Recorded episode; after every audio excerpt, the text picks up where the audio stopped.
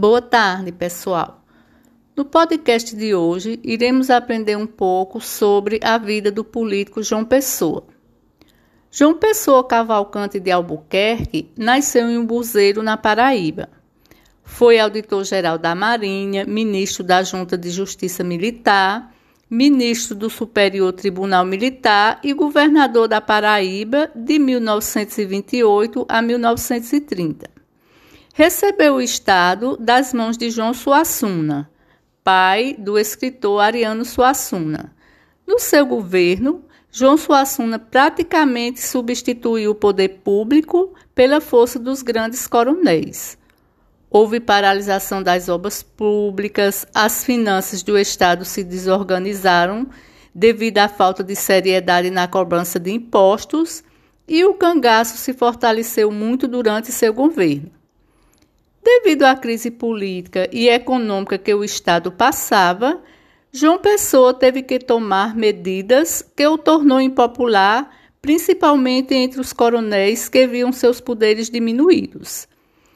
Dentre essas medidas, transferiu quase todos os chefes de mesa de renda, que eram pessoas responsáveis pela cobrança de impostos, mandou os delegados invadir as fazendas dos coronéis para apreenderem armas, porque achava que as mesmas alimentavam o cangaço.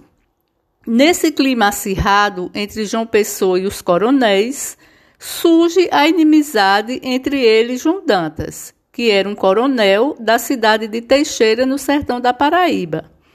Essa briga ficou mais acirrada quando a polícia invadiu o escritório do advogado João Pessoa, João Dantas, aqui na nossa capital. Nessa ocasião, arrombaram o cofre e encontraram cartas íntimas trocadas entre João Dantas e sua namorada Anaíde Beiriz.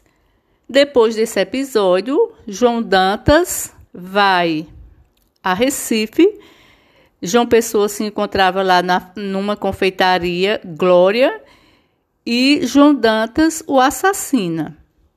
Vale salientar que a partir daí, depois da morte de João Pessoa, nós tivemos a mudança do nome da nossa capital, que se chamava Paraíba, para o nome de João Pessoa. E que, quando assassinado, João Pessoa fazia parte da chapa à presidência, era vice de Getúlio Vargas. Isso também foi um dos motivos que fizeram com que acontecesse a Revolução de 30.